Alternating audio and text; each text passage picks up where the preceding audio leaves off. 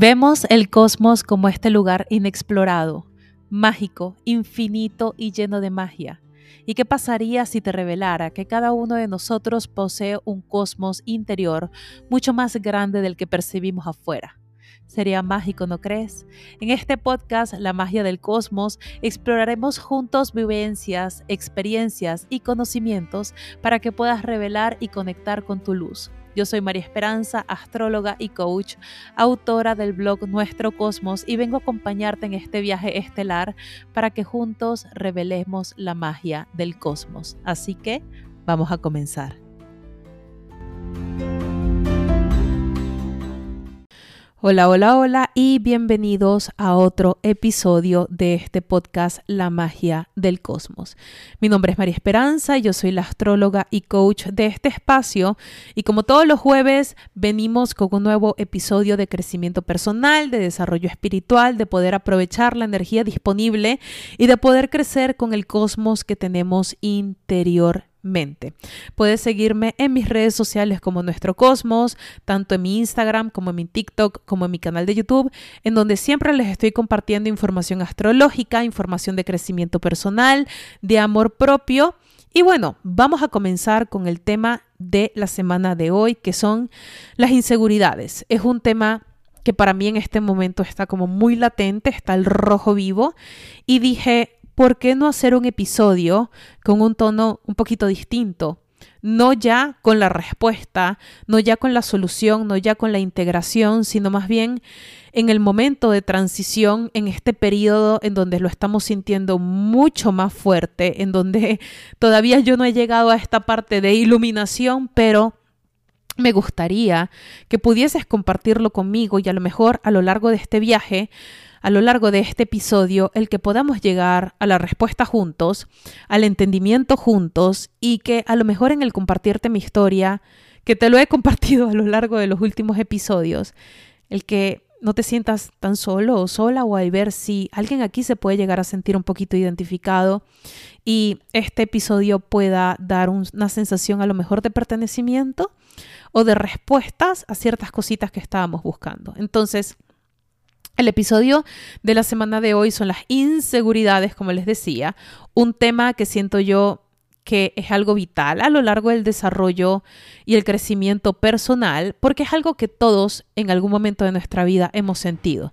Pienso que aquí nadie es ajeno al tema de las inseguridades, ya sea a nivel física, a nivel de trabajo, a nivel emocional, a nivel de nuestro pensamiento, de nuestras capacidades en familia, o sea, la cantidad de situaciones o circunstancias en las que nosotros como seres humanos nos podemos llegar a sentir inseguros son infinitas. Sin embargo, me gustaría compartirte cómo lo estoy atravesando yo y a lo mejor que tú también me puedas compartir el cómo lo ves tú y algún consejo que inclusive tú puedas darme a mí.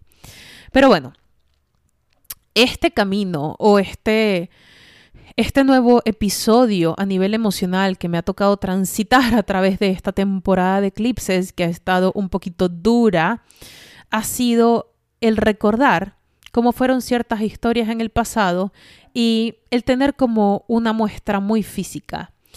Em, hace como unas dos, tres semanitas a mi tía, no mi tía Paola, sino otra tía, eh, le mandaron unas fotos de recuerdos de la infancia, de justamente cuando estábamos en Venezuela, de cumpleaños, de muchas situaciones que, les soy muy sincera, yo no había podido ver porque, bueno, yo perdí mi Facebook y mi Instagram de el pasado, ya les contaré esa historia. Entonces yo no tengo fotos ni recuerdos de mi adolescencia. Todo se quedó en una cuenta que ya les explicaré por qué. Y la verdad es que yo tenía años de años de todos los años del mundo de no ver una foto mía cuando yo era adolescente. Entonces, en estas fotos eh, que nos muestran un poquito a mis hermanos chiquitos, porque yo soy la mayor de, dos, de tres hermanos, yo soy la mayor, y mm, mis primos estaban chiquitos también, mi mamá súper joven, mi papá estaba vivo, mi abuelo también, y yo en plena adolescencia que fue muy difícil, fue muy difícil ver fotos mías de esa época porque nadie podía comprender lo que yo estaba viviendo en ese momento. Y sí, para todos la adolescencia ha sido una época muy difícil y si la estás transitando no te preocupes, después se pone un poquito mejor, pero el poder hacer consciente mi mundo emocional en aquel y entonces y poderlo verlo desde mi aquí, mi ahora, es algo que me movió mucho y que me está removiendo en este momento. Porque en esas circunstancias de mi vida yo sentía que no encajaba en ningún lado, que no encajaba en mi grupo de amigas, que no encajaba ni siquiera en mi colegio, no encajaba en mi religión, en ese momento la que era mi religión, no encajaba con mi grupo de amigos, no encajaba en mi familia, yo sentía que no encajaba en ningún lado, ya sea por mi físico, porque no correspondía con los estándares de mi familia, porque mis creencias estaban empezando a ser un poquito distintas, porque Crecí también en un entorno, en un colegio de puras niñas, un colegio católico, y sí, en Venezuela antes era así la situación. Ya después empezaron un poquito con la situación un poco más mixta, pero yo sentía que no pertenecía a mi grupo de amigas y era algo que yo siempre mantuve como muy en secreto, muy callado, pero sí, al ver esas fotos yo decía, wow, yo literalmente trataba de encajar en todos lados, pero lo más difícil fue que en ese momento no solo yo tenía mis grupos de amigas del colegio, sino que también tenía grupos de amigos, un grupo de amigos eh, completamente nefasto, horrible, horroroso. Un grupo de amigos que no se lo deseo a nadie y lo digo amigos entre comillas, porque al día de hoy si me preguntas, ¿fueron tus amigos? Te digo el 100% no. Y ha sido muy difícil el poder hacer paces con esa idea porque para mí eran literalmente como mi familia, eran lo más sagrado. Y alrededor de ese grupo y de esas circunstancias se fue formando mi identidad como persona y se fue formando parte de mi autoestima. Y fue un grupo muy difícil de hombres muchísimo mayores que yo, pero mucho mayores que yo, en el que yo pensaba que yo estaba segura y resulta que no lo estaba. Mm, en ningún momento lo estuve. Y les sentía que les debía todo y al mismo tiempo sentía que quería encajar, al mismo tiempo sentía que no encajaba y me sentía extremadamente rechazada y yo trataba de hacer todo lo posible por ser de su agrado.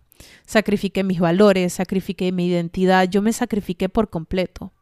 Y yo no me di cuenta de esto hasta que yo logré salir y me voy de Venezuela y luego ya aquí en México pasan unos años, pero ya había distancia y entro en un proceso terapéutico completamente diferente y con mi terapeuta de la actualidad, del presente, pues nos damos cuenta de que ese entorno no era tan seguro como yo pensaba y había creado muchas situaciones al mí alrededor que me estaban destruyendo por dentro. Y ojo, que yo he pasado situaciones fuertes como el secuestro de mi papá, la muerte de mi abuelo, el salir de Venezuela, o sea, han habido ciertas circunstancias que me han permitido establecer como un estándar de dolor, por así decirlo, y e, e, este, este tema eh, se las lleva, o sea, está, está ahí, ahí. Y la verdad es que hoy por hoy sigo reconstruyendo las partecitas que se destruyeron gracias a querer encajar con ellos. Entonces era una sensación un poquito de amor-odio, ¿no? Porque quería encajar y al mismo tiempo me rechazaban y al mismo tiempo yo quería encajar y al mismo tiempo los adoraba, pero parte de mí decía, esto no se siente bien, parte de mí lloraba todos los días.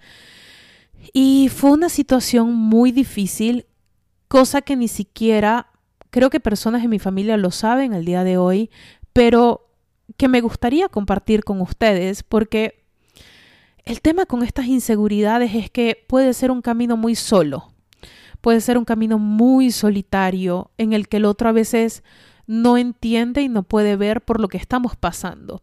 Y podemos hacer un comentario u otro comentario, pero en la mayoría lo vivimos callados, porque justamente son nuestras inseguridades. Es un proceso muy vulnerable, no queremos que el otro lo vea, sobre todo cuando queremos ser aceptados por el otro.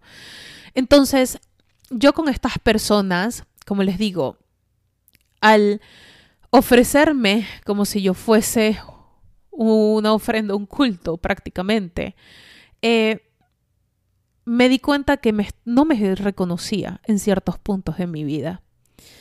Pero esa inseguridad siempre ha nacido desde el que yo siempre me he sentido distinta y me he sentido diferente, al punto de que hoy mi trabajo se justifica o se basa justamente en eso, el poder ser distinta y el poder ser diferente y romper un poquito con estos paradigmas que con los cuales he, crecido y con los cuales eh, me he permitido retar.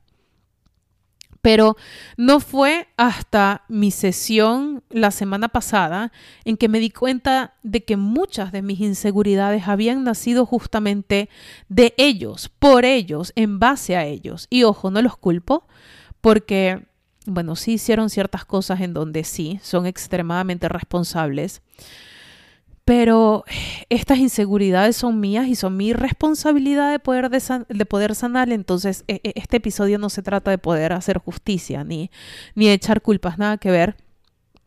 Pero sí me he dado cuenta de que justamente por esas circunstancias y por esa situación que de la cual se me desarrollé, porque ojo, no fueron amistades de un año y dos años, fueron amistades de diez años, eh, fue algo bastante fuerte pero me he dado cuenta de que estas inseguridades han partido justamente de allí. Y el todavía no aceptar a mi persona por querer probar algo y poder querer validar algo, porque pienso yo que ese es uno de los temas eh, principales con el tema de las inseguridades a nivel personal, ya sean emocionales o físicas, es el querer probar, el poder querer ser validados, el poder querer ser reconocidos por el otro, bajo el otro que nadie se dé cuenta que nos estamos sintiendo así, que nadie se da cuenta de que nos estamos poniendo en una posición inferior, pero al mismo tiempo necesitamos validación de, de este entorno, ¿no? Entonces, el poder aceptar estas emociones y estas circunstancias me ha llevado a tener que aceptar que a lo mejor yo no encajo en todos estos grupos y en todas estas percepciones en las que yo he querido encajar. Y lo veo mucho ahorita con mi trabajo y en mis redes sociales. Yo trato de ser la persona que publica y de ser la persona que trata de mostrar un poquito su vida privada, pero la verdad es que hay veces que no me sale tan natural. Y trato, se lo juro que trato y veo tendencias y me inspiro, pero hay una parte de mí que todavía duda el que pueda ser correspondida en mi área laboral, porque justamente siento que no encajo con este ente, con esta comunidad de creadores de contenidos y de personas que muestran su vida y de que comparten y que todo es magnífico y perfecto, y para mí nunca lo ha sido. Y pienso que nunca lo será, la verdad, porque no es mi esencia. Y justamente una de las cosas más importantes por las que yo me, me cuestionaba mucho y era una de mis mayores inseguridades, era el no siempre estar perfecta y no siempre ser tan femenina, porque a mí siempre me, me hubiese gustado o me gusta el, o admiro, por así decirlo, la parte femenina de otras mujeres y que se vea como bonito. Y yo me he dado cuenta de que yo soy muy espontánea y a veces no encajo con estos estándares de feminidad que se ha establecido a nivel de cultura. No siempre estoy arreglada, no siempre estoy maquillada, no siempre tengo la ropa perfecta, no siempre todo se ve perfecto y me he obligado a hacer las paces con eso. Porque no sé si saben, pero su servidora es Virgo, yo tengo el Sol en Virgo, tengo a Júpiter en Virgo. Eh, yo soy una persona que me gusta el poder hacer las cosas de la mejor manera, pero justamente a través de lecciones personales me ha tocado el soltar un poquito la perfección. Y me pasaba mucho en Instagram cuando escribía posts y toda esta cuestión que me equivocaba. Me equivocaba dictando, me equivocaba escribiendo, me equivocaba con comas, con acentos, con errores ortográficos, sobre todo porque yo volteo las letras. Yo no sé si hay un tema de dislexia, pero las volteo. Y eh, cada vez que alguien me lo señalaba, yo me quería morir. Morir de que me sentaba a llorar. Es en serio. Y me puedes decir, Mari, qué estupidez, es un post de Instagram. No, para mí representaba mi identidad, mi trabajo, mi capacidad de hacer las cosas bien, mi capacidad de mostrarme, mi capacidad de ser. Entonces, estoy en este proceso de hacer las paces con esto y de poder mostrarme de la manera más auténtica y realista que puedo a la medida en que la que yo también me siento cómoda. Porque eh, también está este tema de la comodidad porque creo que esa es la gran cuestión, el poder sentirnos cómodos en nuestra propia piel, seguros de nosotros mismos y exponernos en una manera en que nos sintamos que somos 100% nosotros. Y no, no siempre sucede así. Y no siempre de la otra persona que está del otro lado de la cámara se siente así. Sin embargo, a lo largo de la vida, si se ponen a ver, dudamos mucho de esta parte de nuestra propia esencia, del sentirnos cómodos y del sentirnos seguros inclusive, ya sea en temas de trabajo o en temas de pareja o en temas con nosotros mismos. Y justamente ese ha sido un temita que a mí me ha tocado abordar mucho y que lo hablábamos, lo hablaba con, con mi terapeuta la semana pasada, le digo, es que a veces es más fácil poder esconder esta sensación de inseguridad en pareja, que ojo, me ha tocado hacerlo sola, pero lo sentía con mi expareja. El que yo me sentía más cómoda, me sentía más segura, sentía que podía ir a entornos sociales un poquito más relajada y estaba esto que ella me decía, pues sí, o sea, cuando compartimos con esta otra persona, ya sentimos que pertenecemos a algo, ya sentimos que pertenecemos al otro y que ya la otra persona, que para nosotros es extremadamente valiosa, nos acepta, nos quiere, ya sentimos que estamos siendo aprobados por alguien, entonces ya no necesitamos tanto la aprobación del exterior, sino que ya, ya está siendo satisfecho por este lado, que sí, luego en la relación se lleva a otras a otros temas como la opinión de la pareja, eh, los refuerzos de la pareja, la validación, o sea, entran otros temas. Pero a nivel personal, yo sentía que esa parte estaba satisfecha por ahí. Y en los últimos años que me ha tocado el poder trabajar en mi propia seguridad personal sola, ha sido un tema un poquito más difícil porque no he logrado tener y agarrarme de algún lado en donde yo me pueda sentir estable y segura. Porque justamente esa sensación de estabilidad y seguridad me la daba mi abuelo, pero ya no está. Entonces, me pregunto, ¿quién me acepta? Entonces, ¿quién me quiere? Entonces, ¿quién puede simplemente querer lo que soy como lo soy y punto, sin maquillaje, sin arreglarme el cabello a veces, eh, en lo mejor en pijama o en un mal día o en las situaciones en donde no estoy tratando y esforzándome por ser esta supuesta mejor versión, sino simplemente lo que hay. Y a lo largo de este descubrimiento ha sido un poquito el empezar a hacerlo yo, el empezar a internalizar a mi abuelo y hacerlo yo hacia mí misma, cosa que ha sido un poquito complicado en este momento por todo este asunto de las redes sociales, en donde, que los digo, estoy extremadamente agradecida, pero mi cuenta literalmente dio un boom y empezó a llegar a mucha más gente, pero también a través de eso empezaron a llegar los comentarios negativos. Y es muy difícil cuando lees todos los días el no eres buena para esto, estudia más, esta no sabe nada, esta es una mentirosa, esta quien se cree, y la cantidad de comentarios despectivos que yo recibo todos los días es algo que a mí me impresiona, la verdad. A mí me impresiona la cantidad de gente que puede tener tanto veneno simplemente a través de un teclado y de una pantalla. Y ojo, no es en modo de queja, es en modo un poquito de conciencia. Y me preocupa, de verdad que a mí me preocupa un poquito hacia dónde se está yendo la humanidad eh, y la falta de empatía que podemos llegar a tener hacia el otro. Ojo, yo nunca he hecho eso, nunca se me ocurriría, la verdad es que no comprendo cómo otra persona lo puede hacer, no he llegado a ese grado de comprensión, pero lo estoy recibiendo. Ojo, que este era mi mayor miedo mi mayor miedo, en donde yo trataba de mostrarme mi entorno seguro en el que en el contenido que yo estaba creando para que fuera lo más elegante, lo más detallado, lo más técnico y al punto y al grano que yo podía.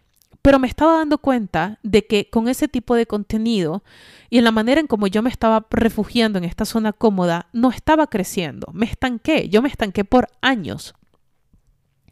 Y ha sido el poder salir de esta zona cómoda, el poder hacer un contenido un poquito más ligero, un poquito más fresco, pero también abierto a debate y abierto a crítica, lo que me ha permitido crecer. Y no solo crecer en mis redes, sino también el crecer como persona. Porque para mí una crítica, ya sea constructiva o no, es algo que a mí me da muy duro, porque yo soy la persona más perfeccionista que existe en el mundo.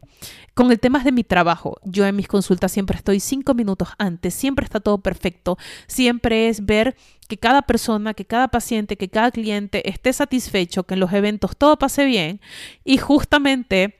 De hecho, si me siguen desde hace uno o dos años que empecé a hacer eventos por Zoom o por YouTube, algo siempre salía mal. algo siempre salía mal. Ya sea que el micrófono no se conectaba, en YouTube no lograba manejar la situación en la circunstancia, algo siempre salía mal. Y luego después el odio o la crítica y el castigo hacia mí misma era horrible. Al punto en que lo, lo, he pensado y lo he considerado. Le digo, a lo mejor simplemente no es lo mío o a lo mejor simplemente no, no es lo que debería ser. Y luego después llega otro mensaje del universo que dice, no, Marisí, simplemente que es por aquí, o haciendo esto, o haciendo lo otro. Entonces, literalmente yo en este momento estoy viviendo la octava maravilla, pero al mismo momento estoy viviendo mi mayor miedo en el mundo, que es la cantidad de crítica y la cantidad de odio que recibo todos los días. Cosa que yo sentía que nunca iba a estar preparada para esto y ha, ha sido un momento a nivel emocional muy difícil, extremadamente difícil, que trato de que nadie se dé cuenta, pero ha sido. Y que me he permitido no darle fuerza a este tipo de comentarios. Y le digo que lo he permitido porque me he permitido borrar notificaciones, me he permitido no contestar, me he permitido que ya no afecte mi día a día. Y justamente hablando con mi terapeuta me decía, Mari, pero es que tú puedes utilizar esto como algo, algo bueno, una plataforma para poder compartirlo, porque no somos una monedita de oro y no le vamos a caer bien a todo el mundo. Y hay gente que se va a sentir proyectada hacia nosotros y va a, utilizar estas herramientas y hay muchas personas que quieren hacer algo diferente, que quieren atreverse, pero justamente está este mismo miedo. Y sí, la verdad les digo que se siente horrible, pero descubrí algo muy importante. Es que no me morí. no pasó absolutamente nada. La gente que se quería consultar conmigo se sigue consultando conmigo. La gente que me apoya me sigue apoyando.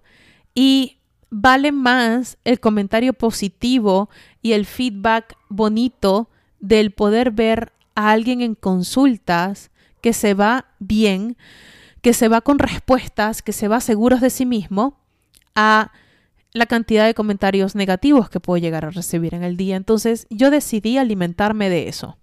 Decidí que esa fuera mi motivación, decidí que esa fuera mi fuerza. Y poco a poco he estado reconstruyendo esta sensación de seguridad en mí, pero también me he permitido el poder hacerlo diferente, el poder hacerlo distinto y quiero, quiero hacerlo diferente, quiero poder dar este mensaje de que vale la pena, si vale la pena arriesgarte, si vale la pena el que lo podamos hacer de una manera en que no esté hecho hoy en día, sí vale la pena el que puedas mostrar tu cuerpo, sí vale la pena que puedas eh, mostrar quién eres a nivel emocional y que puedas expresar toda esta vulnerabilidad. Y siempre va a haber alguien a lo que eso le va a parecer hermoso.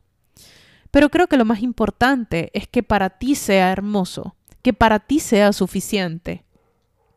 Y justamente eh, en todo este proceso, yo me estaba dando cuenta de que mucha de mi motivación para poder llegar a una sensación de éxito en mi carrera ha sido el probar que sí he podido y el probar que sí soy lo suficientemente buena astróloga, coach, creadora de contenido y en este camino diferente al que las personas que me rodean han seguido a lo largo de su vida. Porque ese ha sido mi precio por el hacerlo distinto el tener que reconstruir una autoestima fuerte para poder sostenerlo. El tema es que me estaba alimentando de esa aprobación, de probar que sí se puede, probar que la astrología es seria, probar que es algo que sí ayuda en nuestra vida diaria. Y justamente era algo, nuevamente, que les digo, que llevé a terapia, yo creo que este proceso, todo este podcast va a ser así. Pero era él, es que yo necesito probarles que sí funciona, necesito probarles que es algo serio, necesito enseñarles que sí, y luego mi, terapeuta me dice, María, es que no tienes por qué. No tienes por qué probar nada ni educar a nadie que no quiera y que no esté interesado en ver la parte seria del asunto. No es tu trabajo, no es tu trabajo convencer, ni es tu trabajo el poder hacer visible la seriedad que tiene todo esto. Y ahí yo sentí que me quitaron 20 kilos de encima, porque entonces ahí me relajé. Y ahí el tipo de contenido empezó a ser un poquito más espontáneo. Y en mis consultas sí les meto toda la pasión, el tecnicismo, el apoyo, todo. Pero me di cuenta de que lo único que yo necesitaba hacer era yo. Y a través de lo que yo he comprendido y lo que yo he conocido y lo que yo he estudiado, eso es lo que se comparte. Entonces, esta necesidad de aprobación ha ido hacia mucha gente. Ha ido hacia mi familia, ha ido hacia mi papá, porque mi papá nunca logró ver que yo me convirtiera en una profesional. Él, de hecho, muere en un punto en donde yo estaba decidiendo qué hacer con mi carrera y no sabía, no tenía ni idea. El probarle a mi abuelo que todo su apoyo sí había valido la pena, pero lo último que logramos identificar que era este motivo de aprobación, era este grupo de pseudo amigos, era este grupo nocivo de personas a las que yo sentía que les tenía que probar que yo sí había logrado algo importante en mi vida, que yo sí les podía decir, ven, ven que sí pude, ven que sí lo hice, miren dónde estoy. El tema es que este grupo de personas no se merecían ni siquiera eso y no se lo merecen. Y es algo que me estoy dando cuenta yo ahorita con ustedes mientras lo estoy hablando. Pero el que ellos hayan sido todavía mi motivación sigue siendo parte de este círculo un poquito nocivo en el que eh, estoy tratando de cortar y de romper a lo largo de esta temporada de eclipses. Y ha sido no solo soltar o no solo el darme cuenta de que tenía que soltar esta idea de poder probarles esto a justamente las personas que han representado un abuso en mi vida, sino el poder soltar también esta comodidad que yo sentía el poder recrear el daño una y otra vez hacia mi persona. Entonces, ha sido el comprender que ellos no son mi motivación, ni pueden ser la validación de mis propias inseguridades, sino que a partir del día de hoy me estoy permitiendo que ya no sean una etapa en mi vida, que ya no sean un capítulo en mi vida, porque ni siquiera eso se merecen.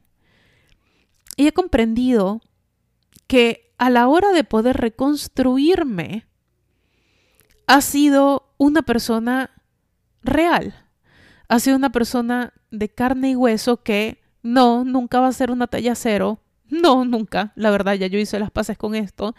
Que tengo una visión a lo mejor de la energía femenina un poquito distinta, porque inclusive eh, un temita que ha sido también es que hay veces que yo no engrano y no, no me siento un poquito también alejada de ciertos ideales, de ciertos eh, pensamientos hacia un movimiento femenino que está ocurriendo en el mundo hoy en día y hay cosas con las que sí concuerdo y hay cosas con las que no concuerdo.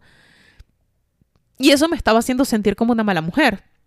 Entonces, ha sido el poder aceptar y comprender que mis emociones y que mis sentimientos también son válidos, inclusive si no son aceptados por estos grupos, por el ente o por el otro y que a través de eso también hay belleza. Y es lo que me estoy dando cuenta ahorita justamente hablando con ustedes, que las inseguridades se pueden transformar en lo más bello y en lo más puro que tenemos, que es nuestra propia autenticidad. Yo prefiero compartir mi tiempo y mi vida con alguien que es por 100% real, que es 100% auténtico y que ha tenido la capacidad de sobrellevar sus inseguridades, a compartir mi tiempo con personas que simplemente están tratando de encajar en un molde. Y esto es algo que ha sido difícil y que es un poquito difícil porque lo que siento que queremos a veces es pertenecer. Pertenecer a la familia, pertenecer al grupo de amigos, pertenecer al entorno, pertenecer a las personas del trabajo, inclusive pertenecer a personas que no conocemos y que están a, miles de kilómetros de distancia, pero que a través de un comentario, de un clic, sentimos que, o yo he sentido que les debo algo. Y me, me estoy dando cuenta de que no, de que lo más bonito que yo puedo aportar son justamente mis imperfecciones, son justamente mis propias inseguridades o más bien el poder amar esas partes de mí de las cuales yo me siento, porque no les voy a decir que todavía no me siento, de las cuales yo me siento insegura. El poder inclusive compartirlo a través de la vulnerabilidad, a través del miedo o a través de esta sensación de me da como que resistencia, un poquito, pero inclusive a través de eso compartirlo. Porque siento que no soy la única que lo ha vivido así. Y si con esto yo puedo ayudar a calmar a una persona, entonces estoy por servida. Porque a mí me hubiese encantado que alguien, a la María Esperanza, que tenía 15, 16 años, lo hubiese podido decir como estás, eres perfecta, como estás es suficiente. Y aquí el tema no es encajar con ellos, más bien aquí el tema es poder encajar contigo, el poder serte fiel a ti, el poder honrarte a ti. Y si ellos no hacen parte de eso, pues bueno, mala suerte por ellos. Date el permiso de encontrar un grupo en el que sí, amigos en el que sí, en donde no tengas que destruirte para poder estar.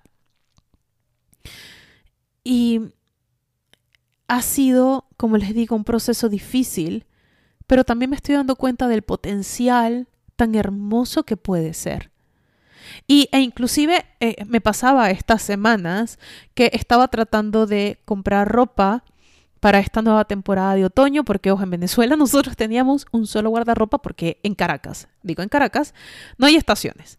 Entonces, pues bueno, no, no hacíamos como que este cambio de guardarropas todo el tiempo. Aquí cuando llegué a Monterrey, pues sí. Y me hacía falta, me hacía falta hacer una limpieza de mi closet, me hacía falta poder eh, integrar un poquito de ropita nueva, porque sí, la espiritualidad no solo se vive a través del espíritu, eh, el placer material y el contacto con la materia también es necesario.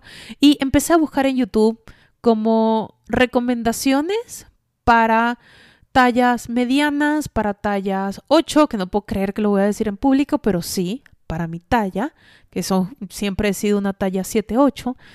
Eh, y me di cuenta de que no había una cantidad de sugerencias, ya sea de Shein, de Zara, de Pull&Bear, de Bershka, de X tienda, para este tipo de tallas. Y, no digo que no hay, sí hay. O sea, sí hay uno que otro video, pero no hay tanto como en eh, polaridades extremas, como tallas muy pequeñas eh, o el otro extremo también. Entonces digo, y entonces aquí yo tampoco encajo.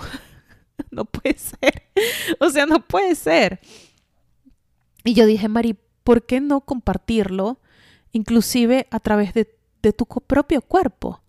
¿Por qué entonces no aprovechar esta plataforma y esta herramienta en donde para mí me ha permitido ser auténtica y ser real y irme descubriendo poco a poco, en donde también en estos caminos espirituales se puede ser de la talla en la que eres. Porque no me acuerdo si se los dije en el episodio de la relación con mi cuerpo, pero me está pasando mucho que estoy viendo que en estos, eh, en este medio espiritual, hay muchas personas extremadamente delgadas. Y se considera como esta parte espiritual muy natural, muy eh, en sintonía con el cuerpo. Y yo decía, es que yo no me veo como esa persona que hace yoga, yo no, que hace yoga todo el tiempo, o sea, como ese cuerpo solamente destinado a esa parte, eh, o no me veo como esta persona que solo hace este tipo de meditaciones. Eh, porque a mí inclusive me gusta también agregarle la parte de maquillaje, de ropa, de poder a tratar de hacer mis videos lo que para mí, que no sé si lo logro o no, lo que para mí es lo más bonito posible y que yo sentía que eso tampoco engranaba con la parte espiritual. Y ha sido como a poder hacer toda esta mezcla de lo que es mi persona, que es esta mezcla profunda, esta mezcla intensa, esta mezcla extremadamente sensible y vulnerable, con la parte perfeccionista, pero también con la parte en donde a mí me gusta la moda, a mí me gusta el maquillaje, a mí me gusta el poder cuidar de mi cuerpo, me gusta. Y también con esta parte de superación y de amor propio, y también con la parte astrológica. Entonces, en todas estas mezclas, esto es lo que soy yo. Y esto es lo que les vengo a compartir el día de hoy. Que es como la fórmula mágica de las chicas superpoderosas de lo que me constituye a mí el día de hoy. Y el mensaje que te quiero dar es, vamos a descubrir cuál es tu fórmula perfecta. Vamos a descubrir todos esos elementos que te hacen a ti ser tú, ya sea el, no sé, dedicarle tiempo a tu familia, pero también jugar con ciertas cosas, pero también eh, temas que te gusten ver en redes sociales, pero también libros, pero también X o Y cosa. Descubre cuál es tu fórmula perfecta porque te apuesto que absolutamente nadie en el mundo va a tener la misma fórmula que tú tienes. Nadie. Y creo que eso es lo que nos hace perfectos y eso es lo que nos hace únicos. El poder ser literalmente una fórmula única y perfecta, en donde ninguna fórmula va a ser igual a la otra. Ninguna. Pero nos tenemos que dar cuenta de que cada uno de esos elementos constituye lo que somos. Y si el otro lo quiere aprobar, va perfecto. Y si no lo quiere aprobar, pues sí seremos compatibles con otras fórmulas. Pero no significa que hay algo malo con nuestra receta. No significa que nos tenemos que autodestruir para poder encajar en la receta del otro porque eso nunca nos va a dar una satisfacción, lo único que nos va a llenar es de vacíos. Entonces, mi mensaje del día de hoy es, ¿quieres lanzar esa empresa, esa compañía, ese emprendimiento? Hazlo. ¿Quieres empezar a grabar videos, hacer un podcast, iniciar una página en Instagram, en TikTok, en YouTube? Hazlo. ¿Quieres cambiarte de carrera por algo que a ti te vaya a gustar más? Hazlo.